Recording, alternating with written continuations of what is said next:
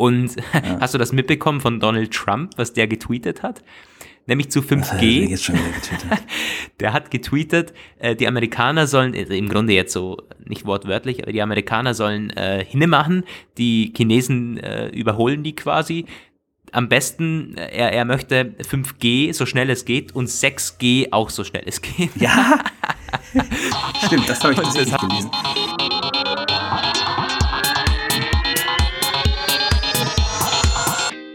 Hier sind Roman von Genabit und Lukas Gera.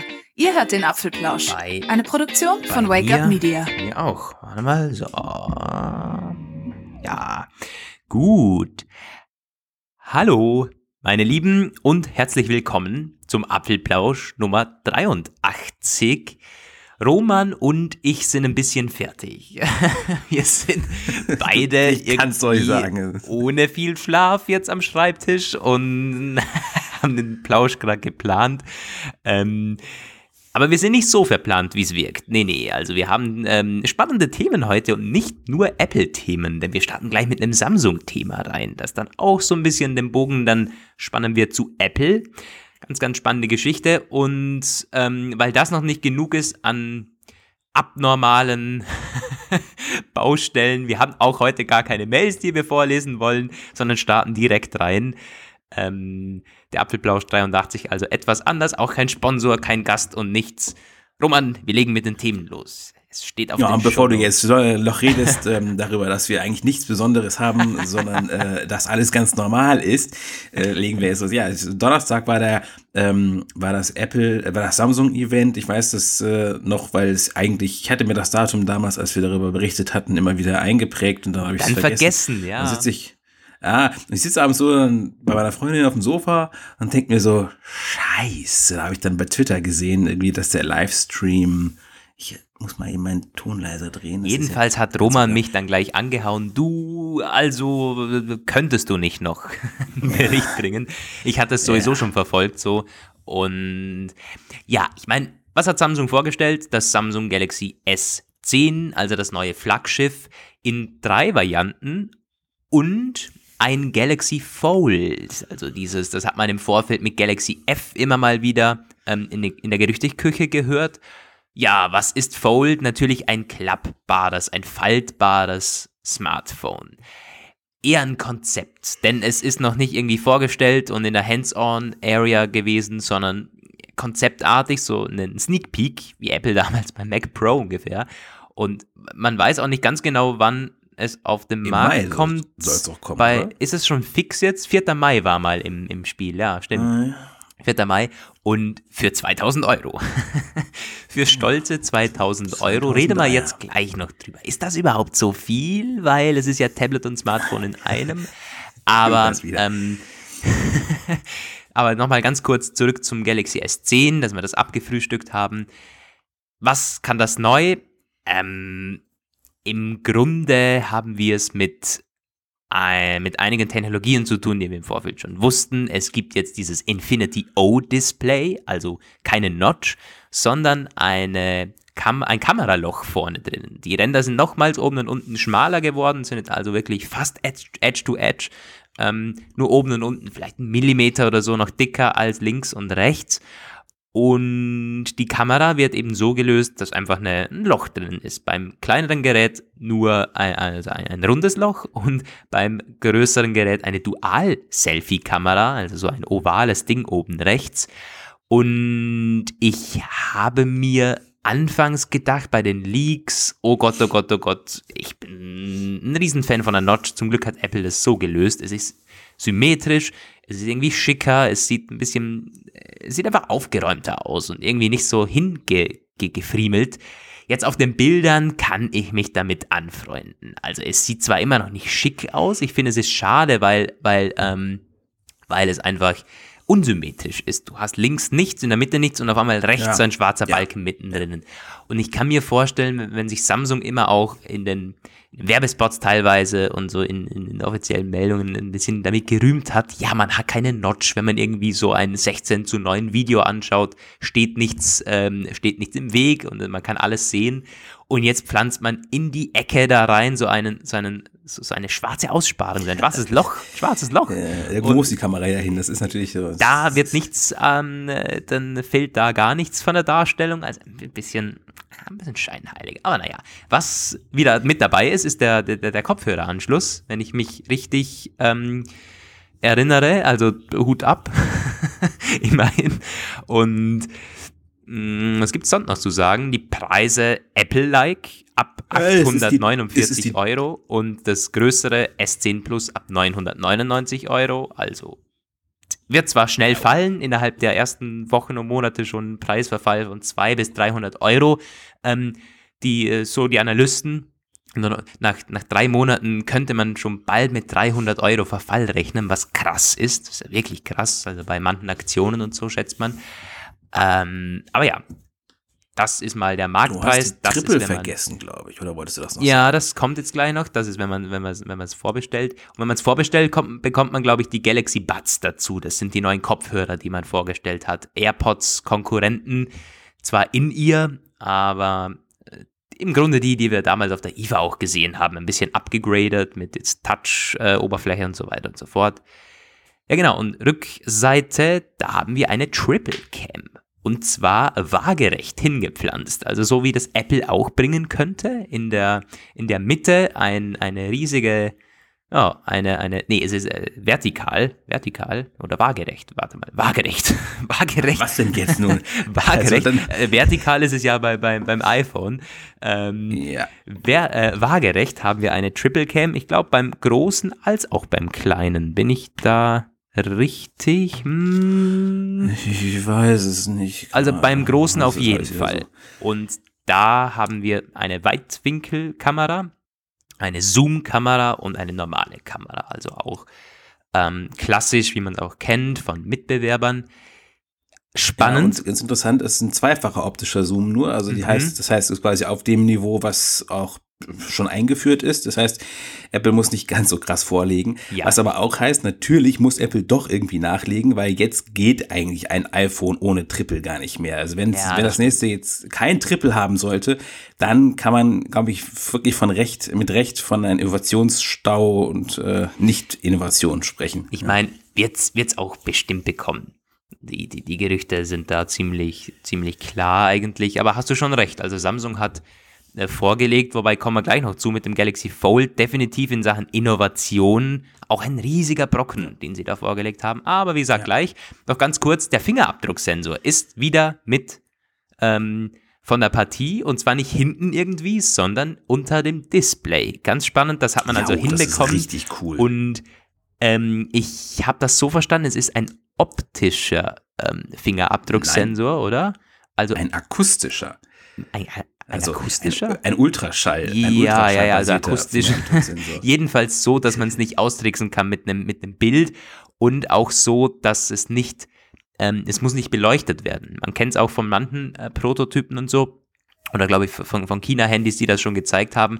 Da musste quasi von unten, ähm, von unten ähm, musste ein Licht auf, auf, auf das auf den Finger gezündet werden, damit überhaupt was ausgelesen werden kann. Ähm, und das ist hier nicht der Fall. Es geht also auch im Dunkeln, muss nicht irgendwie das ganze Display aufleuchten, funktioniert wunderbar und ist anscheinend schneller so, diese Variante. Ja. Das ist ein bisschen strittig. Ich habe jetzt schon zwei, drei äh, Hands-ons gelesen und der eine sagt äh, so, der andere so. Ja. sagen, es ist äh, die klassischen Lösungen sind schneller. Bei Xiaomi ist es schneller. Äh, der andere sagt, es ist trotzdem sehr fix. Ähm, auf jeden Fall, was ich richtig feiere, ist, dass es jetzt wirklich wieder auf der Vorderseite ist ja, und so schön unter dem Display. Ich habe gerade eben für meinen Vater ein Smartphone eingerichtet, da hatten sie diesen Fingerabdrucksensor auf der Rückseite. Und wie unpraktisch ja, das ist, ich kann es ja. gar nicht oft genug sagen. Man kann sich daran gewöhnen, darf man, äh, darf man nicht vergessen, die kennen sehr viele Leute, die haben mittlerweile, also sehr viele Android-Handys haben das eben noch oder mittlerweile, je nachdem, welches man hat, auf der ähm, Rückseite und man kann sich da schon dran gewöhnen. Du ziehst das Handy ja auch so raus und bist dann halt irgendwie schon in diesem Flow drin. Okay, hinten ist der, ist der Zeigefinger drauf oder der Mittelfinger. Also ja, man kann sich daran auch das, gewöhnen. Bestimmt sogar. Das Einrichten war das Der mich Ja. eben, also wie willst du denn äh, den Bildschirm mit diesem Fortschritt erkennen Ja, und gleichzeitig da hinten das stimmt drauf packen? schon. Gerade wenn du das, also das Mein hat Huawei hat das teilweise auch, angecreept. auch raffiniert gelöst. Du kannst ja noch so wischen über diesen, über diesen Fingerabdruck-Scanner und da zum Beispiel scrollen oder irgendwelche Menüs aufrufen. Ja, ja, ja, also stimmt, stimmt, ist stimmt. gar nicht so schlecht, was man da teilweise drum gebastelt hat. Aber bin ich voll bei dir irgendwie. Das macht auf der Vorderseite Sinn. Und es ist schöner. Also wenn du irgendwie auf der Rückseite nicht mittendrin so ein Loch hast, das sich dann noch Fingerabdrucksensor schimpft. Ganz interessant, was ist bei warum überhaupt drei Versionen? Ja, Samsung geht den Apple-Weg, nämlich ein, ähm, ich wollte schon was sagen, iPhone, ein Galaxy S10e. Eine Art Edition, ich glaube sogar, es ist die Abkürzung für Edition. Und was ist das? Essential, glaube ich. Essential? Hm, Essential, weil es auch eben die, es ist eben auch das Essential, Ja, das ist so. ein, Man eine Light-Version. Und man hat ja echt extrem schlechte Erfahrungen gemacht mit dieser Mini-Marke. Ja. Äh, die, das haben mittlerweile auch der letzte, äh, der letzte äh, bemerkt, dass die Minis eigentlich das stimmt, das stimmt. Crap sind. Ja, und aber deswegen nimmt man es jetzt eh. Was ist das E? Eigentlich ein iPhone 10R. ähm, Ja. Man hat ein bisschen schlechtere Specs, f- also äh, keine, keine Triple Cam und ähm, hier und da ein bisschen, bisschen äh, abgespeckt, aber ganz interessant, wenn man das mit dem iPhone 10R vergleicht, gerade das Display oder irgendwie die, der, der RAM oder so, das sind Meilen. Also ich habe hier gerade so einen Vergleich vom Datenblatt äh, vorher gelesen. Das, äh, The Verge hat es sehr, sehr gut zusammengefasst. Wenn man die Datenblätter vergleicht, ist es ein No-Brainer, weil die genau gleich viel kosten, nämlich 750 Euro für beide. Ähm, und das Galaxy S10e hat sogar 128 GB Speicher für den Preis, also da noch ein bisschen mehr.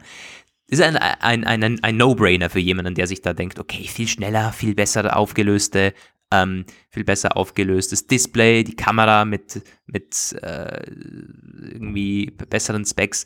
Naja, es ist aber auch nur auf dem Datenblatt so, denn im Endeffekt entscheidet da das Betriebssystem. Es ist total Ja, einfach. also das ist Apples, das Apples ähm, äh, Steckenpferd und damit kann man sich einfach noch abgrenzen. Bei den Specs, mm -mm, das ist irgendwie, das ist Preis-Leistung bei Samsung definitiv besser. Muss man gar nicht rundum reden.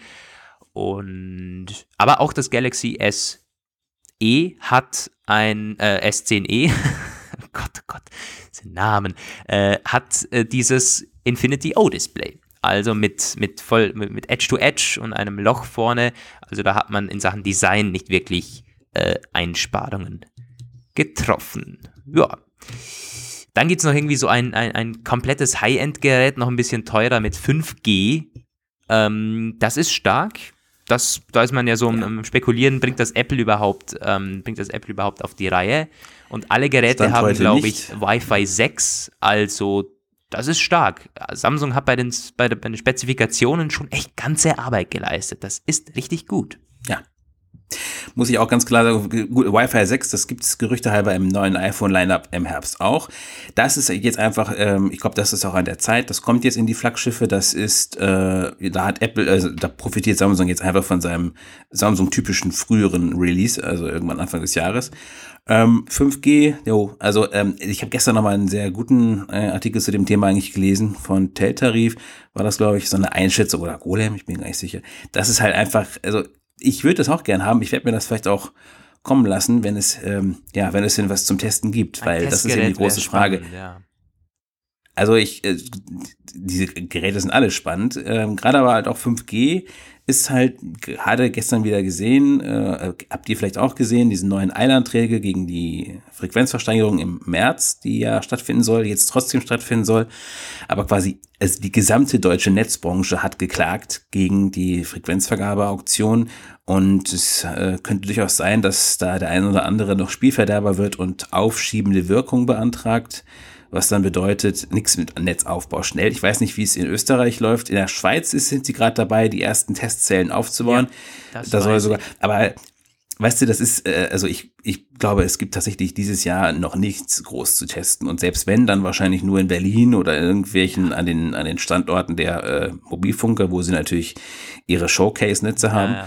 Aber ähm, Das- allein dafür würde ich gerne mal nach München fahren oder so, um mir das anzugucken. Es sieht natürlich es fühlt sich genau gleich anfühlen natürlich, aber einfach so, ich möchte mal 5G, so, ne? Ja, ich weiß genau, was du meinst. Es ist äh, Future Shit. Es ist schon, Ja. schon sehr, sehr genau cool. das wird auch Samsung sich gedacht haben dabei. Ja, voll. Diesem, äh, Äh, Man muss S10 das 5G. auch pushen. Also wenn, wenn nicht die Smartphone-Hersteller pushen und irgendwie von den Mobilfunkanbietern von alleine passiert das halt nicht. Und hast du das mitbekommen von Donald Trump, was der getweetet hat? Nämlich zu Was hat er denn 5G. jetzt schon getwittert? Der hat getweetet, äh, die Amerikaner sollen, also im Grunde jetzt so, nicht wortwörtlich, aber die Amerikaner sollen äh, hinmachen, die Chinesen äh, überholen die quasi. Am besten, äh, er, er möchte 5G so schnell es geht und 6G auch so schnell es geht. Ja, stimmt, das habe ich Und das hat dann gelesen. The Word so aufgenommen. 6G, was auch immer das sein soll. Ja, das ist eigentlich ganz bemerkenswert, weil Hu- Huawei, so wird ja in den USA systematisch ausgeschlossen vom Netzausbau und ja, also es gibt keine 5G-Technologie aus amerikanischer Hand, zumindest Ja. nicht äh, das Voll, der Vollausbau. Cisco hat so so Netzelemente, aber die können kein komplettes 5G-Netz aufbauen, weil sie äh, den Mobilfunkanteil nicht richtig entwickelt haben. Also Mhm. Er 5G geht zurzeit nicht Ja, ohne China. er hat im Kern da schon recht, der Trump, wenn er meint, okay, äh, Chinesen sind da technologisch irgendwie auf der Überholspur. Das, ma, das ist sogar so, da hat er völlig recht. Aber wieder mal eine, eine wahnsinnige Äußerung, um Gottes Willen. ja, ja. Mm, ja, ich überlege gerade, haben wir noch was Wichtiges vergessen bei den Galaxy S-Geräten? Ja, noch ganz kurz ähm, Kameravergleich. Natürlich hat die XO-Mark das Ganze schon getestet, die Samsung ähm, S, also die S10 und S10 Plus Modelle schneiden besser ab als alle iPhones, also im Speziellen natürlich das iPhone 10s, aber ganz, ganz, ganz knapp im Videotest 97 zu 96 Punkten und im Fototest 114 zu 110. Ähm, Lob gibt es für den Dynamikumfang, sind also die Bilder, äh, eine tolle Stimmung in den Bildern. Ähm, das, da war Samsung auch immer schon stark. Das sind einfach, einfach farbenfrohe, tolle Bilder gewesen, gerade wenn man so einen Sonnenuntergang oder irgendwie mit, mit ein bisschen mit, mit Licht spielen möchte. Da ist Apple fast auf der zu natürlichen Seite, wird auch oft vorgeworfen, aber genauso Kritik für Samsung, oftmals Artefakte beim Reinzoomen, dass irgendwie schnell was künstlich nachbearbeitet wird. Da ist Samsung ja bekannt, dass man mit automatischer Nachbearbeitung es ein bisschen übertreibt und da ist auch das S10 keine Ausnahme. Ähm, der Bildstabilisator beim, beim Filmen hat noch positive Erwähnung gefunden, aber ansonsten, ja, es, es, es kommt auf die Präferenzen drauf an, auf die persönliche. Mittlerweile bei, bei diesen Kameraqualitäten, Samsung hat vorgelegt, ist technisch gesehen auf dem Blatt Papier wahrscheinlich wieder vorne und ja, geht es in, in die nächste Runde im Ja. Grunde. ist halt die Frage, ob die Triple Cam, also ihr poten volles Potenzial jetzt schon so, äh, ob man das jetzt schon so absehen kann, wie, Mhm. wie, wie man da wirklich rausziehen kann. Letztendlich ist es ja auch so, dass man für die ganzen AR-Spielereien Triple braucht und da ist mit Android und Samsung eh schwierig, da ist einfach AR-Kit von Ja. Apple besser, wobei man auch sagen muss, dass das auch sehr relativ ist, weil auch da ist ja noch irgendwie ziemlich tote Hose zurzeit. Mhm. Da muss noch irgendwie richtiger Schub kommen. Vollkommen. aber Bei, bei, bei den Kameras, noch nicht. bei den Kameras ist so dermaßen viel Teil halt Software, dass man da noch sehr viel machen kann. Also mit diesen, mit der Triple Cam vielleicht mit einem Update dann auf einmal irgendwelche Details einfangen kann, wo man sich vorher dachte, "Hm, nice. Und deswegen mal eine erste Einschätzung, natürlich eine hervorragende Kamera einfach. Ja. Ähm, ja, aber jetzt kommen wir zum, zum Star der Keynote von Samsung und damit haben sie gleich gestartet, oder? Das war das erste Gerät, das sie gezeigt haben. Irgendwie haben gleich losgelegt. Ich habe nicht zugeguckt, Ja, ich habe zwei schon. Pizza gegessen. Und, und das, wie gesagt, nur ein Sneak Peek. Ja, das Galaxy Fold. Was ist das jetzt? Ein faltbares Smartphone, das kann man wie ein Buch aufmachen. es ist extrem länglich. Also wer dachte, die, die iPhones mit dem 18 zu 9 mittlerweile oder 18,5 zu 9, die seien lang. Samsung mittlerweile auch dieses, dieses Bildformat. Ja, der hat das Fold nicht gesehen. Ich weiß die Diagonale, ähm, also die, die, das Format jetzt nicht auswendig, aber es sieht dermaßen in die Länge gezogen aus, unglaublich. Natürlich ähm, erst richtig spannend, wenn man es aufklappt, dann hat das nämlich ein bisschen über 7 Zoll, also geht in iPad Mini ähm, ähm, Areas rein von, von der Größe dann. Man hat im Grunde ein Tablet in der Hand. Und bei ähm, eingeklapptem Zustand eben nicht, dann hat man ein Smartphone. Ähm, ja, ist, was soll man sagen? Also es ist, du hast in der Mitte den, den, den, so einen, ist das ein Stylus? Nee, ich glaube nicht, aber auf jeden Fall hast du es ist schon gut gelöst an manchen Ecken. Du hast mal rechts oben so die Kamera noch integriert äh, in so einem Cutout und auch spannend, wenn das dann wirklich so ist, dass man diesen diesen Fold in der Mitte, diesen Falt überhaupt nicht sieht auf einem Display. Das wäre schon richtig, richtig genial. Da bin ich gespannt, ob das man das so, ja, ob, ob, man das also, so, sonst würde sich das nicht durchsetzen, mm, man so umsetzen kann. Sowas würde ich halt dermaßen gerne mal in echt irgendwo in den Fingern halten. Also das ja, ist fast schon zu schade, jetzt sich hier um, um Kopf und Kragen zu regen und irgendwie das zu bewerten. Was ich nur sagen möchte, ich finde es schade, dass es momentan so viel Hate bekommt, weil es ist ein Konzept, ja, es ist eine Studie, ja, es ist kein Massenprodukt. Wie gesagt, 2000 Euro, das geben die Leute auch nicht für ein Smartphone aus, das äh, halt ein bisschen Tablet auch noch mitspielen kann. Nein, kann ich voll verstehen. Aber es zeigt für mich, es hat für mich so dieses Interesse geweckt an diesem, an diesem faltbaren Smartphone. Noch mehr als es vorher schon da war, weil ich sehe, aha, wenn man es gut umsetzt, wenn man es richtig qualitativ umsetzt, kann das richtig geil sein. Ich meine, stell dir vor, wenn das jetzt noch ein bisschen dünner wird, so in ein, zwei Jahren, noch ein bisschen billiger wird vielleicht, irgendwie die Ränder noch ein bisschen dünner werden und das Gerät an sich eventuell etwas größer, dass man so dann 8 Zoll hat oder so, als im aufgeklappten Zustand, dann ist das absolut genial. Du hast ein Smartphone, das, wenn es nicht allzu schwer ist, auch noch irgendwie locker in die Hosentasche geht und so und jede, jederzeit ein Tablet auch mit dabei. Ähm, das ist doch, das ist genial. Also wenn, wenn das da nicht überteuer ist, ist das Konzept des faltbaren Smartphones, ich, ich bin begeistert da, davon, ja. Ja, was soll ich sagen? Ich, ähm, äh, ich sehe es ganz genauso ich bin da vollkommen äh, auf deiner Linie. Und äh, es ist klar, die Hater konzentrieren sich jetzt auf die offensichtlichen Defizite, die das noch hat. Also was du schon sagtest, die Ränder sind noch relativ üppig und also da kann man halt noch viel optimieren. Viele sagen halt auch, ich will kein Beta-Tester sein, weil sie sehen das im Grunde nur als großen, großen Beta-Test äh, von Samsung, auch. ein teurer Das ist Beta-Test. es auch definitiv, ja. Aber alles in allem ähm, sehe ich es halt genauso wie du. Es ist, äh, es zeigt, was möglich wäre, wenn es denn möglich ist. Das muss man ja auch noch wirklich gucken. Also noch ist es ja nicht auf dem Markt. Ja. Das, wir haben bei Samsung auch schon gesehen, dass sie teilweise etwas zu viel versprochen haben.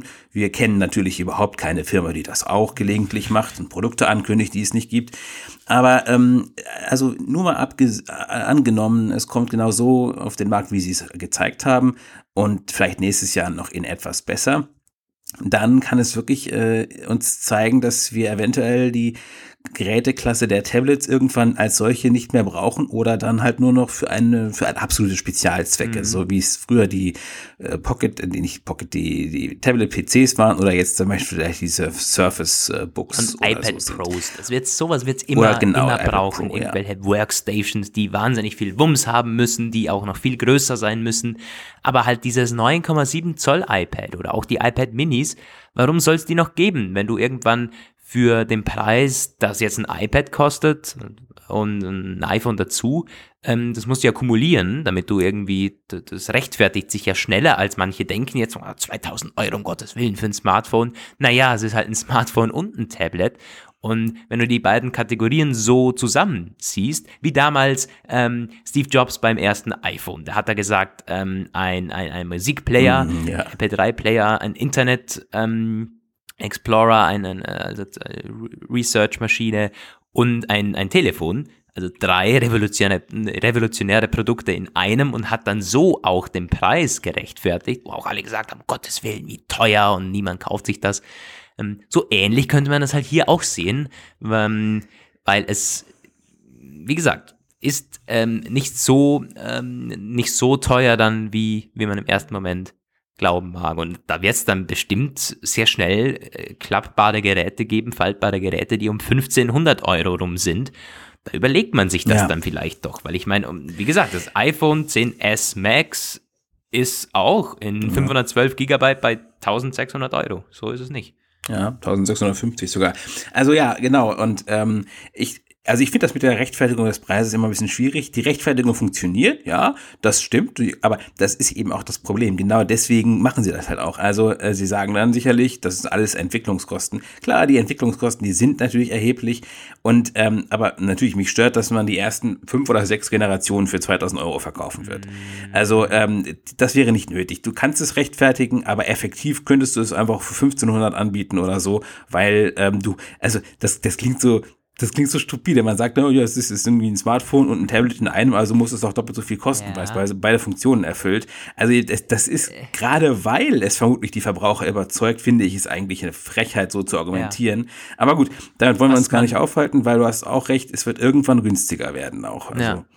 Was ich verstehen Wenn es sich kann, denn durchsetzt. was ich verstehen kann, dass man jetzt noch sagt, was für ein Drecksgerät, das ist jetzt weder ein gutes Tablet, weil zu wenig Mhm. performant, weil irgendwie zu klein, noch ein gutes ähm, Smartphone, weil irgendwie zu klobig, weil ganz komisches zu und Format zu und schwer, zu, und ja. zu schwer und zu dick.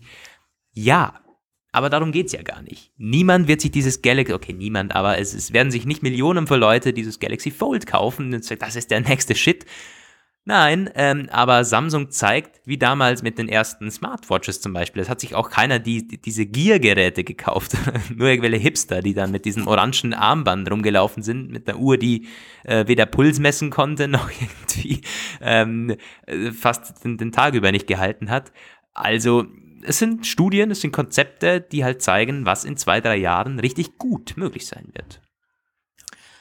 Und ich muss doch, ich muss da immer an meine Filme und Bücher denken, wo die Leute irgendwann halt, die, die haben dann keine Smartphones mehr. Die haben immer so Tablet-artige Devices, die man aber auch knüllen und falten und dies und das machen kann. Also ich denke schon tatsächlich, dass äh, das könnte die Zukunft sein. Da komme ich auch gleich ein bisschen zu diesem Punkt, den ich eigentlich äh, mir so rausgesucht hatte, worüber ich gestern auch geschrieben hatte. Ob nämlich Samsung jetzt ein Trendsetter sein wird oder nicht. Also ähm, die Goldman Sachs Analysten haben da was gesagt. Die, ähm, das sind die, die auch dieses Jahr eine Kreditkarte mit Apple Branding rausbringen möchten. Die würde ich mir übrigens sofort holen, wenn es sie auch mal nach Deutschland schafft.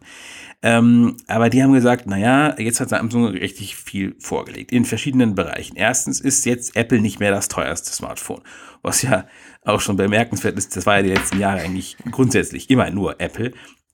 Jetzt gibt's etwas, das teurer ist als das iPhone, als das teuerste iPhone und es kann mehr. Und deswegen ist Apple jetzt unter Druck. Da würde ich mal erstmal mitgehen, das ist auch so. Und äh, jetzt kann Apple halt zugucken, was passiert. Äh, Entweder das floppt total, dann wird Apple irgendwann sagen, ja, diesem Trend folgen wir nicht, weil es hat ja, man hat ja gesehen, es hat nicht funktioniert. Oder es ist, ähm, es wird gut, dann werden sie irgendwann das iPhone äh, Fold bringen und sagen, jetzt haben wir aber äh, gewartet, bis die ganzen anderen erstmal alle Fehler machen lassen, die man damit machen kann und wie Apple das immer so macht und dann haben sie erstmal jetzt, wie wenn der Apple Watch es damals gemacht wurde, erstmal ein paar andere Generationen sich abarbeiten lassen und dann etwas bringen, was besser ist. Und ähm, also das, das ist natürlich ein sehr bequemer äh, Weg, aber auch ein sehr pragmatischer. Einer, der eigentlich dieser Tim Cook-Mentalität auch so ein bisschen entspricht. Ich meine, jetzt der von früher, also der Buchhalter Cook. Und ähm, wenn es wirklich so sein sollte, 2025, dann, ähm, dass die meisten Smartphones eben auch so einen Modus haben zum Aufklappen, damit man halt zum Beispiel auch einen Film richtig drauf gucken kann oder so im Zug oder im Flugzeug oder auch, auch im Bett, dann wird man eines Tages vielleicht sagen können, dass Samsung diesen Trend begründet hat. Das wird schon interessant sein dann. Bin ich, bin ich, bin ich bei dir, ja. Also, dass man irgendwie dann von diesem Ding wegkommt, wo jetzt alle sagen, Apple hat das Smartphone erfunden und so. Ähm, es ist eigentlich, das ist interessant. Da macht sich Apple schon, äh, Samsung schon ein sehr, sehr gutes Image zurecht. Und ich finde das Produkt auch spannend aus dem, aus der Argumentation heraus, was man jetzt Leuten vorlegen kann, die sagen, dass die Smartphone-Entwicklung ist am Ende, hat den Peak erreicht, ist irgendwie jetzt plä plätschert das so dahin, soll die Kamera jetzt, sollen auf einmal fünf Linsen kommen, soll das Display so scharf sein, dass man es nicht mehr irgendwie unterscheiden kann. Also gibt's ja alles, sind auch berechtigte Aussagen und so und die meisten kaufen sich irgendwelche Huawei P8 Lite Geräte und sind damit völlig zufrieden. Ja, aber die Smartphone-Entwicklung, das würde ich schon auch durch gerade, was ich jetzt durch, durch solche Geräte sehe, ähm, die ist noch lange nicht am Ende. Die, äh, die hat bestimmt auch nicht erst angefangen gerade so, aber ähm, da wird noch sehr, sehr viel kommen. Also dieses Smartphone von heute wird dann natürlich vielleicht das Smartphone, so wie wir es heute kennen, ist, ist, ist, ist am Peak angelangt, aber das wird sich weiterentwickeln. Andere Kategorien werden das ablösen, definitiv. Ja, das ist das Spannende. Andere Geräteklassen, die wir noch gar nicht kennen. Ja, das ist ich. das Spannende. Also es wird irgendwann auch Brillen das, geben. Man kann sich darauf freuen halt. Es zeigt, dass die Zukunft ja. noch sehr, sehr viel bringen wird und das ist doch immer ziemlich cool. Ähm, eine ja, Sache das ist erstaunlich, dass wir mal in einträchtiger Harmonie ja, heute unsere total, Position vertreten. Das ist fast schon langweilig. ähm, eine Sache wollte ich noch sagen, das habe ich ge gestern gelesen, auch so ein Bericht, der sagte, Apple könnte jetzt ein bisschen ähm, in, in Schwierigkeiten geraten bei der Produktion und bei der Entwicklung von faltbaren Geräten wegen jo, dem Display. Gelesen, ja. ähm, wegen OLED. Natürlich sind das OLED-Panels, weil die lassen sich schön biegen und sind flexibel und da kann man auch Löcher reinmachen und so weiter. Ähm, und Samsung produziert die eben. Und da hat man natürlich eine wahnsinnige Macht. Da kann man jetzt sagen, na ja, also soll diese ganzen, diese ganz krassen High-End-OLEDs oder so, oder diese biegsamen OLEDs und so, na ja, also das verknappen wir ein bisschen oder das, das möchte man nur in unsere Geräte einbauen und so da bin ich gespannt, weil Apple ist da sehr, sehr krass abhängig von Samsung. Die machen die besten Panels mitunter, LG ist auch noch irgendwie mitmischen, aber äh, man hört von LG jetzt nicht irgendwie, dass da so ein klappbares Handy demnächst vorgestellt werden sollte, oder zumindest bin ich, äh, das ist mein Stand, nee, mein, mein Stand der Dinge. Weiß ich auch nichts von. Ähm, hat Samsung vorgelegt und fand ich eine interessante Einschätzung, die gar nicht so unbegründet ist. Die ist auch von Goldman Sachs und ich finde sie also ich wundere mich ein bisschen drüber, weil das ist, also ich finde es eigentlich gar nicht realistisch. Also ähm, Samsung hat in so vielen Bereichen liefert es schon immer an Apple in grauen Mengen und egal, wie sehr sie sich auf dem Smartphone-Markt auch vordergründig kloppen, das ist ja alles viel vielschichtiger. Also ähm, Samsung liefert schon seit eh und je Speicherchips an Apple, die verbauen sie dann in iPhones und Macs. Samsung liefert schon seit eh und je Displays. Äh, klar, die treiben die Preise hoch, weil in beiden Märkten, beide Märkte sind nicht besonders groß und deswegen ist der Wettbewerb auch nicht so, ne, da kann man dann halt schon die Preise mehr oder weniger machen. Und äh, Samsung hat früher auch Prozessoren und Modems an Apple geliefert. Gut, da ist es jetzt schon lange außen vor, aber auch da, also da ist es eher umgekehrt. Samsung hat eher versucht, noch äh, Prozessoren bei Apple unterzubringen. Also Natürlich die ganz theoretische Möglichkeit, für mich ist es aber auch wirklich nur eine theoretische, dass Samsung jetzt sagt, okay, wir setzen jetzt alles auf dieses Fold-Ding, es soll unser Alleinstellungsmerkmal sein. Das möchten wir nicht, dass die das irgendwie realisieren und deswegen verknappen wir ihnen jetzt die, äh, den, die Zufuhr oder schneiden sie ganz ab. Aber letztendlich halte ich das für total unwahrscheinlich. Das ist auch ein ähm, ökonomisch organisierter Konzern, das ist eine Aktiengesellschaft natürlich und mit Displays kann man extrem viel Geld verdienen. Das ist ja auch teilweise das, ähm, ja. was in manchen Jahren hat äh, Samsung Display mehr erwirtschaftet als Samsung Mobile mit dem Smartphone-Verkauf. Also die werden einfach die Preise noch weiter hochtreiben, was dann irgendwann der Verbraucher zu zahlen hat. Aber ich kann mir eigentlich nicht vorstellen, dass sie die nicht beliefern. Hast du schon recht. Also das stimmt schon. Samsung verdient sich dumm und dusselig mit Apple. Und es ist halt ein, ein, ein sehr safes Steckenpferd, das man da hat. Also die, diese Apple-Kooperation, ähm, die ist schon ziemlich, es gab ja sogar schon berichtet, dass es ist auch ein Faktum, dass Samsung mit sehr vielen Handys, die man auf dem Markt hat, die billiger sind, viel weniger verdient, als man an einem iPhone 10 oder 10S verdient, wegen dem Panel und den verbauten ähm, Komponenten. Ja. Äh, was natürlich krass ist. Aber nichtsdestotrotz es muss ja nicht so sein, dass man sagt, okay, die nächsten drei Jahre geben euch da nichts oder so, aber dass man halt ein bisschen sich immer den Vorteil rauskratzen kann, selber das schneller zu haben, selber das ein bisschen besser umzusetzen oder so, das kann schon sein, aber muss auch nicht sein. Das ist, äh, aber Samsung also hat, die Verhandlungen werden mit Sicherheit keinen Spaß genau, machen. Genau, das, das wollte ich gerade sagen. Samsung also hat zumindest die Macht. Und das ist spannend, ja. Übrigens, LG ist mittlerweile ein bisschen besser im Geschäft. Die haben ja auch mächtig von Apple kassiert, irgendwie drei, nee, 2,6 Milliarden Dollar an ähm, zweckgebundenen ja, ich sag mal, Fördergeldern sozusagen, äh, um die, die OLED-Produktion aufzubauen. Die ersten 400.000 Panels sollen schon in iPhone-Flagschiffe gewandert sein. Das ist nämlich auch so eine Geschichte. Also wenn Samsung wirklich zu, äh, den Bogen zu überspannt, dann wird wahrscheinlich Apple einfach noch mal mehr Geld bei LG reinschießen mhm. und denen dann sagen, jetzt macht eure blöden Fabriken jetzt mal so, dass es richtig viel ausstößt und uns auch unsere Faltpanels baut und dann hat Samsung sowieso den Nachteil. Ja, ja, da nee, hast du schon recht. Also so einfach ist das Ganze dann doch nicht. Ähm, das ist richtig, ja. Ähm, ja, ich bin natürlich sehr gespannt äh, auf euch, äh, eure Reaktionen, ob es jetzt wieder irgendwie Kommentare gibt, dass wir uns viel zu sehr über den Tellerrand gelehnt haben und nicht so richtig aufs iPhone gucken, aber das war einfach mal das nötig. Das war eine sehr, ja auch eine sehr interessante Einschätzung mal äh, vom, vom Tellerrand, denn es gab nicht diese krassen iPhone-Gerüchte diese Woche und jedes, jede Woche diese, es gibt jetzt noch, noch ein Leak und noch ein, ein, eine weitere Einschätzung von Analysten. Und das hat ja, wie gesagt, indirekt auch was mit Apple zu tun, wie wir jetzt in, in, im Schluss auch noch besprochen haben. Eine sehr, sehr spannende Entwicklung und wir halten euch da gerne auch auf dem Laufenden. Schreibt uns doch gerne mal, was haltet ihr von so allgemein von der Idee faltbares Handy? Würdet ihr euch sowas auch kaufen, wenn es dann in Preiskategorien 14, 15, 1600 Euro geht und sowas von Apple kommen würde? Oder sagt ihr, nö, erstens noch ganz weit weg oder allgemein die Idee irgendwie abturnend? Ich möchte lieber ein schön, schön schickes, ähm, dünnes Smartphone haben und ein ebenso äh, dünnes Tablet, das dann irgendwie noch größer ist. Würde uns interessieren und lesen wir gerne auch nächstes Mal dann vor. Mm, so. Ja, aber es gibt doch spannende Sachen diese Woche. Von Apple zwar, auch, ja, klar. Genau, und zwar nicht vom iPhone, aber auch irgendwie. ähm, der, gemeint sind diese Universal-Apps und zwar nicht die Universal-Apps, die es schon gibt, die dann auf iPhone und iPad laufen, sondern Marzipan. Project Marzipan, oder? Marzipan, ja. Das, diesen Namen gibt es schon länger. Das ist, ähm, da wurde schon, äh, wann haben wir darüber berichtet? Am 31.01.2017, nee, am 31.12.2017 oder irgend sowas. Auf jeden Fall schon eine ganze Weile her. ähm, gemeint ist so eine Idee von Apple, dass man eine App schreibt und sie dann auf iPhone, iPad und Mac läuft. Und das ist eigentlich sehr spannend. Entwickler werden es lieben, wenn es funktioniert. Gut, äh, die Oberfläche wird man trotzdem noch designen müssen und anpassen und so, aber zumindest den Code sollte man nur einmal schreiben müssen. Und ähm, da gibt's jetzt konkretere Einschätzungen von Bloomberg. Die haben gesagt, 2017, äh, 2019 geht's schon los.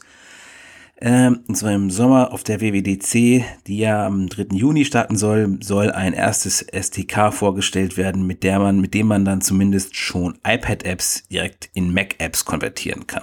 Als Beta vermutlich. Und die endgültige Version gibt's dann später im Herbst. Ähm, nächstes Jahr soll dann eine erweiterte Version kommen. Damit kann man dann auch iPhone-Apps in iPad-Apps und Mac-Apps konvertieren und 2021 soll das Ganze dann final werden mit allen Features, die vielleicht bis nächstes Jahr noch nicht fertig sind. Also so ein dreistufiger Weg. Und das ist nicht ganz uninteressant, wenn man bedenkt, wie es vielleicht weitergeht mit der Apple-Welt, am Mac nämlich, weil das ähm, haben wir dann auch später, gab es dann dieses äh, Gerücht, das ist aber eine sehr, das finde ich persönlich fast schon fast unglaublich. Nächstes Jahr schon sollen die ersten Macs rauskommen ohne Intel-Prozessor, also mit ARM-Chips nach, nach Vorbild dieser A-Series ähm, Prozessoren im iPhone. Darüber hatten wir schon mal eine recht ausführliche Diskussion in einer früheren Folge und auch schon einen Kommentar auf der, auf der Seite von einem äh, anderen Mitarbeiter. Das ist halt, das wäre ein sehr, sehr radikaler Einschnitt in die ganze Entwicklung. Und natürlich hätte es dann für Entwickler Vorteile, wenn äh, sie eh schon auf von x86, x86, das ist quasi das, was in allen Rechnern so drin steckt, die man so finden kann, im, im, im Privathand so, ähm, wenn sie also davon weg müssen. Und dann hätten sie zumindest die Möglichkeit, Mac-Apps relativ einfach zu entwickeln. Ja. Ja, also, wie gesagt, die Entwickler werden es lieben und es wird auch für Konsumenten, ich meine, die, die Vorteile liegen ja auf der Hand, ähm, dass es billiger, schneller ist, äh, solche Apps universal zu bauen. die, das wird schon ziemlich gehypt momentan. Also es, es ging auch so durch, durch, durch konventionelle Medien irgendwie ist ein, ein spannender Bereich und Apple ist ja schon länger dran. Also irgendwie die, diese Einschätzung und wenn du schon sagst, irgendwie später im Herbst und so, für mich klingt das alles wieder so. Ah, also ich bin gespannt, wenn, wenn auf der WWDC da schon was kommt, dann äh, bin ich zuversichtlich, aber es könnte auch sein, dass sich das wieder verzögert, weil da haben, wie gesagt, schon vor eineinhalb Jahren was davon gehört. Ja, aber in diesem Fall bin ich tatsächlich ein bisschen optimistischer, paradoxerweise, weil es eben keine Apple-Ankündigung bis jetzt gab. Meine bittere Erfahrung ist, wenn Apple irgendwas ankündigt, dann klappt es nie mit dem Zeitplan.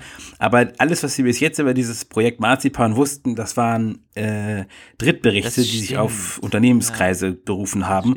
Und das sagt ja zumindest, die arbeiten wirklich dran. Mhm. Also ich meine, ja, ja. Wenn Apple sonst irgendwas verlautbart, ne, dann ist es vielleicht nur eine, so eine Konzeptstudie, ein feuchter Traum im Kopf eines Programmierers gewesen, aber äh, anscheinend gibt es da schon echte Arbeiten. Was ich übrigens sehr spannend fand, du hast, du hast schon gesagt, es ging um die, die anderen, durch die, durch die Massenmedien auch und dort wurde es natürlich wieder gründlich missverstanden. Da wurde dann wieder gesagt, Apple würde iOS und Mac zusammenführen, ja, was es ja. definitiv nicht ist. Das ist absolut nee. nicht der Fall. Nee. Aber im Gegenteil eigentlich. Gut, vielleicht, vielleicht nicht Gegenteil, aber man möchte es zusammenführen, ohne gleich die, das System an sich zusammenzuführen, was nämlich andere Hersteller machen, dass dann auf einmal irgendwie Windows auf Tablets läuft und solche Geschichten. Also äh, das, das, ich glaube, Apple mit, mit, diesem Schritt zeigt man auch deutlich, man möchte die Betriebssysteme gerade im Tablet-Bereich und im, im Mac-Bereich nicht irgendwie mergen oder so. Nee, das möchte man nicht. Man ist von dieser Idee ein bisschen ähm, weiter weg, als, als sich viele wahrscheinlich wünschen. Eher davor wird iOS noch irgendwie performanter, als dass man einmal das vermischt. Ja. Aber die Apps an sich, das will man eben vereinfachen und das ist ein super Ansatz. Ich bin, bin da voll dafür natürlich. Das ist halt, ja, äh, ich muss jetzt wieder ein bisschen Wasser ins Wein gießen, in den Wein gießen. Das, ähm, wenn es wirklich bedeutet, dass sie Intel nicht mehr äh, als Prozessorlieferanten nehmen, das äh, finde ich, ist das, äh, das ist äh, aufregend, aber es könnte auch eine Katastrophe sein. Also bei Microsoft hat es, äh, Microsoft hat gezeigt, wie man es nicht macht und hat diese Windows RT Tablets gemacht, diese Surface. Also Windows RT hieß die Version, die für ARM-Prozessoren optimiert war und Surface RT hieß die Hardware-Generation und die sind damit krachend gescheitert. Keine Apps, keine Kompatibilitäten, nichts. Und es besteht die Gefahr, dass wenn Apple das tatsächlich macht, dann wäre es zwar nicht nichts, dann könnte aber mit viel Pech ein Mac so eine Art zu so einer Art aufklappbarem iPad verkommen, mhm. weil sie hätten ja den App Store, aber eventuell nicht genug. Im Grunde lebt es ja zurzeit davon, dass es relativ ein ganz normales, ein ganz normaler Computer einfach ist. So. Also Intel mit diesen ganz normalen Prozessorarchitekturen, da kann jeder irgendwie arbeiten. Und ähm, für den Mac, dann wäre es wieder eine Insel, wie es früher mit, mit PowerPC war. Und man hat ja damals nicht ohne Grund PowerPC nicht weiter äh, verfolgt. Das war zwar eine hm, ziemlich beeindruckende Plattform, die IBM da gestellt hatte, hatte wirklich Power. Also ähm, wenn man das so guckt, die diese Power-Prozessoren damals, die ähm, die waren die waren gut, die kommen auch in der Raumfahrt zum Einsatz, die auch gibt es heute noch in, in fachlicheren, spezifischeren Anwendungen, aber es hat halt ein ganz großes Problem, es war nicht wirklich massenmarkttauglich. Und Intel und x86 ist eben einfach, äh, die könnten auch AMD nehmen, das wäre dann ja auch x86. Also klar, diese, äh, diese Chips da, die sind unglaublich effizient, zumindest im iPhone und iPad gibt es kaum was drüber. Aber ähm, es gibt begründete Zweifel, ob sie im Mac so, gute, so gut aussehen werden, weil sie eben halt auch sehr spezialisiert sind. Und einige, da bin ich jetzt aber auch zu wenig Experte für, vielleicht haben wir da wieder mal einen äh, ex richtigen Experten, der, ja, zumindest einen Halbleiter-Experten, der zuhört, das weiß ich, äh, der uns das einmal erklären kann. Aber ähm, Leute sagen, dass einen Rechner, also ein, ein, ein ne, ein Desktop-Computer mit all diesen ganzen vielfältigen Aufgaben, der noch ein bisschen mehr können muss als ein Smartphone, nicht unbedingt leistungsfähiger sein muss, aber einfach noch größere Vielfalt an, an Jobs zu erfüllen hat, dass man den nicht so gut mit einem ARM-Prozessor antreiben kann, weil der ja, aus irgendwelchen Gründen, die sich mir nicht erschließen. Also, da müsste man mal abwarten, ob das das ganz große Next Big Thing wird oder ob sie damit den Mac endgültig begraben. Mhm. Ja, das sind, es, es ergeben sich dann bei den Apps auch noch so spannende Fragen, wo man sagen muss, aufpassen, Apple, aufpassen. Was mir noch nicht ganz klar ist bei den Apps, wenn man da jetzt, wenn man Apps umwandelt, irgendwelche iPhone-Apps auf iPad und so, das, die sehen ja dann nicht gleich aus. Das ist ja nicht so, als hätte man irgendwie Zoom 20% oder so, oder? Sondern das ist einem einfach dann umgeschrieben und natürlich angepasst auf das Gerät, so wie ich das verstehe, oder? Also beim iPad, iPhone, iPad ist es ja ähm, jetzt schon so, dass wenn die nicht optimiert sind, dann kann das iPad sie einfach genau, großziehen ja. irgendwie und dann sieht dann scheiße aus. Also natürlich beim äh, Mac wird das noch, noch anders sein. Die müssen trotzdem natürlich komplett ähm, die Oberfläche selbst äh, um, um, umdesignen. Das, das ist ja klar. Mhm. Ähm, wobei es gibt, es finde ich ganz spannend, eigentlich auf dem Chromebook gibt es nämlich ja die Möglichkeit, Android-Apps laufen zu lassen. Das machen die Leute auch ganz fleißig, wenn sie irgendwas mhm. äh, haben wollen, was es im Chrome Store nicht gibt. Aber genau Und solche Dinge sollte es halt, also das wäre schon nicht Apple-like, dass man irgendwie die, die, die, das User-Interface dann auf einmal, ähm, also das, das soll es ja nicht sein.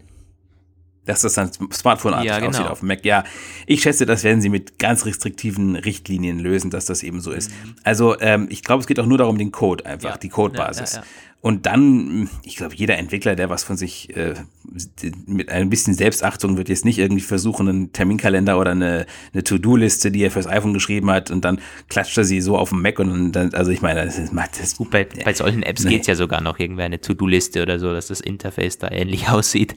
Ähm, aber ja, gut, da wird Apple schon sehr, sehr genaue Richtlinien haben. Ich meine, beim App Store und bei Apps allgemein, bei Programmen hat man ja dermaßen ähm, strikte Linien und, und Review-Prozesse und so wird man da auch beibehalten, ganz bestimmt sogar. Ja. Ja, ja, ja. Ähm, ja, ja. Wir haben jetzt noch so ein kleines, kleines Abschlussthema, wollen auch noch ein bisschen was aufgreifen von letzter Woche, das da nicht mehr, zeitlich nicht mehr reingepasst hat. Es geht wieder mal ums Apple Car. ähm, Apple Car, iCar, wir wissen ja selber nicht ganz genau, was und ob da was kommt, aber es gibt immer wieder Gerüchte. Und erst letztens, jetzt diese Woche, war das vor zwei, drei Tagen, ähm, Apple soll an einem autonomen Kleinbus arbeiten, Roman. Ähm, so ging das durch die Medien. Ja, und das ist ganz erstaunlich. Diesmal war es nicht China oder Taiwan, irgendwelche Gerüchte aus der Lieferkette, wo keiner so genau weiß, wo das ist, sondern aus Deutschland. Und zwar aus dem, vermutlich irgendwie aus dem Autobranchenumfeld. Ich kann es mir nicht anders erklären. Das Manager-Magazin hat da etwas geschrieben. Die ähm, haben sich aber nicht mal irgendwie eine Anmerkung geleistet, woher sie es haben. Ich tippe aber mal auf BMW, weil die schon öfter versucht haben, Apple irgendwie äh, Know-how zu verkaufen. Gut, Volkswagen käme auch in Frage. Und ähm, außerdem haben sie also zumindest bei BMW hat man Angst vor Apple und könnte vielleicht eventuell sich überlegt haben, deswegen lieber mit ihnen zusammenzuarbeiten. Ähm, aber worum ging's? Es soll einen elektrisch angetriebenen autonomen Kleinbus geben, genau, mit im Apple-Design. Und ähm, der soll, da soll Apple das fortsetzen, was sie bei den iPhones und dem Rest auch schon so machen, nämlich möglichst viel selbst entwickeln. Also, sie wollen den Antriebsstrang selbst entwickeln und die Batterie selbst, äh, ja, was immer das heißt. Sie werden sie ja sicherlich nicht selbst fertigen. Da wird es auch noch die große Frage geben, wo sie das hernehmen. Wahrscheinlich irgendwie aus China, weil ähm, das ist ja auch das, was unsere Elektrobauer, äh, Elektroautobauer immer äh, umtreibt. Batteriefertigung selber machen oder einkaufen. Das wird in ja. den Gigafactories ähm, produziert und immer effizienter und immer besser. aber das nur eingeworfen. Ja, aber, genau, aber ob Apple, also ich sehe nicht, dass Apple eine eigene Gigafactory baut. Ja, mhm. äh, wahrscheinlich nicht, aber es ist halt, es ist halt ganz klar die, die zukunftsorientierte und, und beste Lösung, wenn man das gerade die Batterien, so ein unfassbar wichtiger Teil von Elektroautos, in-house macht und das vollkommen äh, alleine auch produziert. Also ich sehe das auch kritisch, wenn man wirklich voll in diesen Bereich einsteigt und dann wieder das Ganze irgendwie zuliefern lässt, auch die, die wichtigen Komponenten. Mm, naja, warten wir mal ab. Warten wir mal ab. Ja, viel kann man dazu im Grunde auch gar nicht sagen, weil dieser Bericht im Grunde auch sehr viel äh, mehr nicht enthielt. Der Rest war dann Zusammenfassung von bekannten Tatsachen und äh, die Zeit, also ich meine, wann soll das fertig sein? Wenn sie jetzt da, also äh, 2023 frühestens, wahrscheinlich ja. später. Aber äh, auch wieder so ein Bericht, wo ich fast wie alle Apple Car-Berichte irgendwie so, so unrealistisch. Man kann sich und will sich das teilweise auch nicht vorstellen, dass Apple einen Kleinbus produziert. Ich meine, was soll Für eine das? Million Euro, Dollar. Ein Kleinbus im Apple-Design? Nee. Und der wird dann in den Apple Stores, also ich, ich weiß nicht. Es ist so irgendwie, da gibt es ja. Sprichworte, die mein, mein, mein Großvater oft ähm, und gerne erwähnt, Schuster, bleib bei deinen Leisten. Ich weiß nicht, ob es hier vielleicht tatsächlich mal ähm, gut erwähnt ist. Weißt du, ich gehe ja voll mit, wenn, wenn Apple ähm, sagt, ja, bei autonomen Prozessen. Ja, man liefert Software und so, man hat da sehr viel Know-how. Aber hm, gleich ein ganzes Auto, also naja sehr, sehr ja. vage, weil es hat schon mal öfters Berichte gegeben und dann irgendwie wieder hunderttausendmal, äh, jetzt sind sie doch wieder nicht und doch irgendwie Pläne umgeworfen, dann wurden die Mitarbeiter rausgeschmissen und jetzt auf einmal kommt wieder out of nowhere, ja, es gibt einen Kleinbus von Apple, einen elektrischen. Da denkt man sich, äh, hm, keine Ahnung. Ganz kurz noch ja. zwei andere News aus dem Apple Car-Bereich, die jetzt schon zwei Wochen alt sind, knapp oder eineinhalb. Ähm, in Kalifornien hat, haben die offiziellen Behörden für, für autonome Testfahrzeuge gerade ähm, offizielle Zahlen ähm, publiziert und da ging es darum, wie oft machen denn die Testfahrzeuge denn Unfälle. Auch das hat sehr, sehr negative Schlagzeilen für Apple gemacht, was aber ein bisschen unberechtigt ist. Warum? Mm, es gab zum einen mal ein, ein, eine, so ein Datenblatt, so eine Auflistung, die veröffentlicht wurde, wo dann drin stand, da ist Apple, glaube ich, an, zweitletzter Stelle gewesen. Nur Uber war noch schlechter. Irgendwie wahnsinnig viele Übergriffe von menschlichen Fahrern, weil autonome äh, Fahrfehler und so. Und dann in einem zweiten Bericht ähm, ist diese Zahl auf einmal massiv gesunken bei Apple, auf einmal viel, viel weniger Fahrfehler, konnte man aber kaum mehr die Position verbessern, weil im ersten Bericht schon so schlecht war. Was ist passiert? Naja, es gibt keine genauen äh, Vorschreibungen, was wird als Fahrfehler und was wird als strenger Fahrfehler gewertet. Also da kann man im Grunde einreichen, was man möchte. Also, ergo, die beiden Statistiken sind im Grunde für die Tonne. Kann man gar nichts rauslesen. Da sind dann auch so äh, namhafte deutsche Hersteller drin gewesen wie BMW und so grottenschlecht abgeschnitten und dann kommt da, ähm, kommen irgendwelche chinesischen ähm, Tester, die dann ganz, ganz gut waren, nur, nur eine Handvoll Fahrfehler aufgelistet haben, denkt man sich so, um Gottes Willen. Also das noch ganz kurz eingeworfen. Ging zwar durch die Medien, ist aber sehr schade, weil ein bisschen äh, sinnlos, sich damit abhandelt. Und dann war Phil Schiller, das war auch so ein Aufreger. Phil Schiller bei Audi, Apples Marketingchef, Senior Vice President of Marketing. Was macht denn der bei Audi auf einem Audi e-tron Event, also auf dem Elektrowagen, der da kommt, ähm, im Rennanzug? Und dann hat so, so, so ein Audi-Mitarbeiter getwittert, äh, yo, für die, die den Herrn nicht kennen, der hat sogar mit Steve Jobs zusammengearbeitet. Und dann denke ich mir so, mm, das ist er, der Herr Schiller.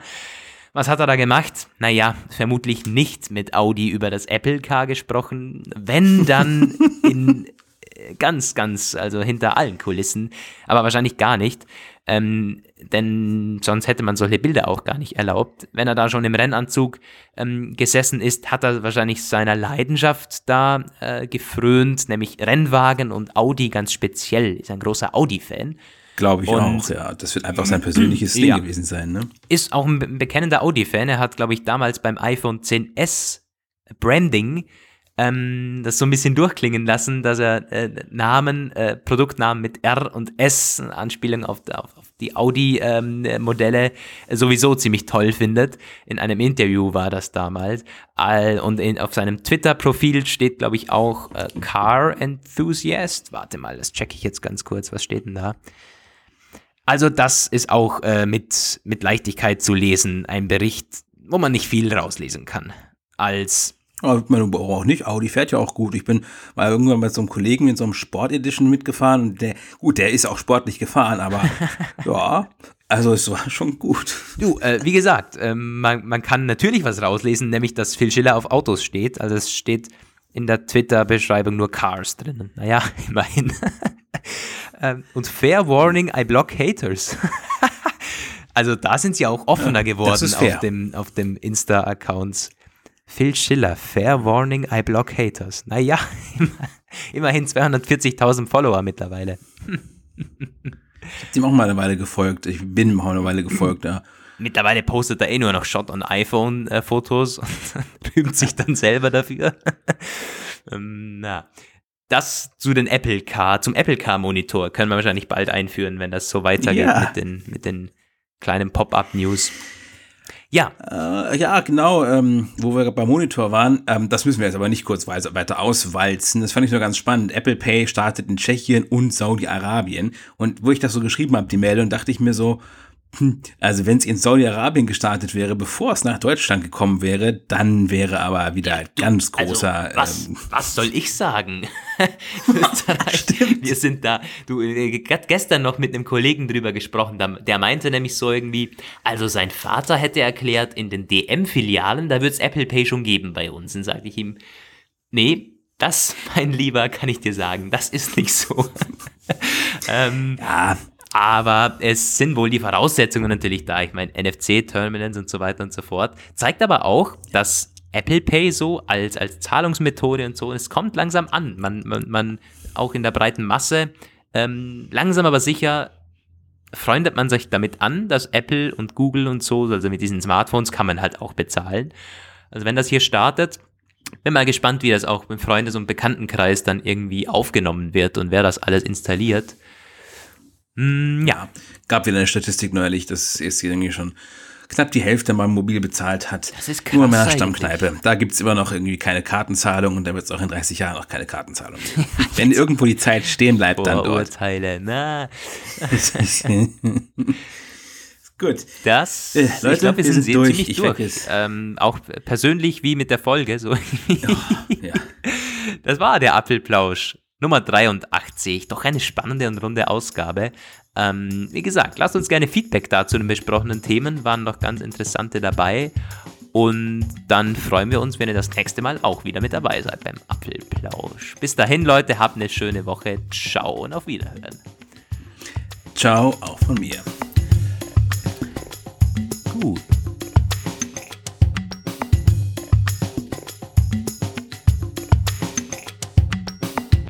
Das war der Apfelplausch.